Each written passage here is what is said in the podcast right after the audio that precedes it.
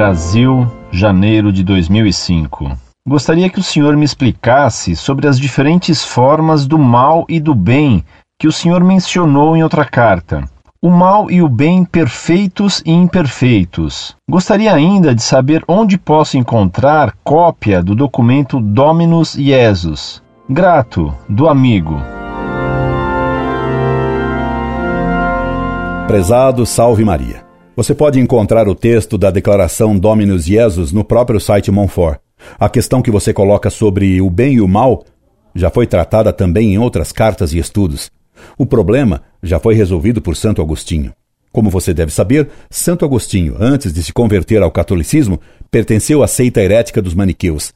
Esta seita defendia um dualismo absoluto, dizendo que havia dois princípios na origem de todas as coisas: o bem e o mal absolutos.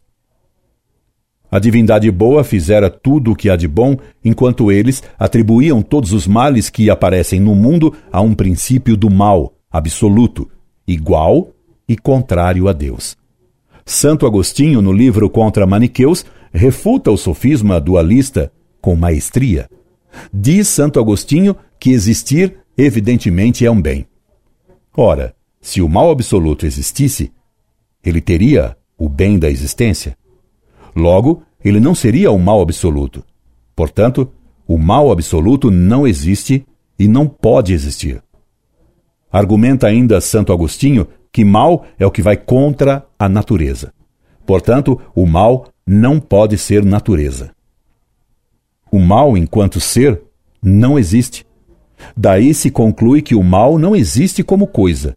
Deus fez tudo o que existe, e a cada coisa que Deus fazia, está escrito no Gênesis que Deus dizia que cada coisa feita era boa, e que o conjunto do universo é muito bom. Gênesis, capítulo 1, versículo 31. Portanto, o mal não existe enquanto ser, enquanto coisa. Não há coisas más. Mal é a falta do que deveria existir ou a falta de ordem.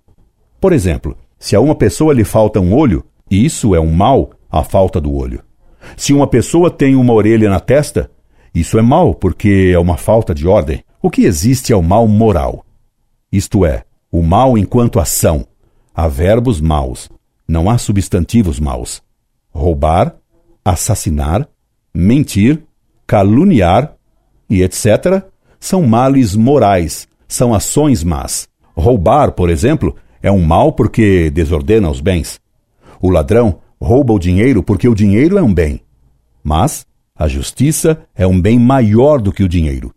Ao roubar, verbo que indica ação, o ladrão coloca o bem do dinheiro acima do bem da justiça.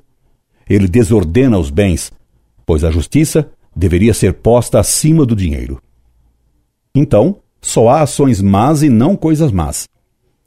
Você poderia perguntar sobre o demônio. Se o demônio não seria absolutamente mal? Respondo-lhe que moralmente o demônio é absolutamente mal, mas não como ser. O ser do diabo foi feito por Deus, que deu a Lúcifer uma inteligência potentíssima e uma vontade imensa, mas que Lúcifer usou para fazer ações más, para desordenar os bens.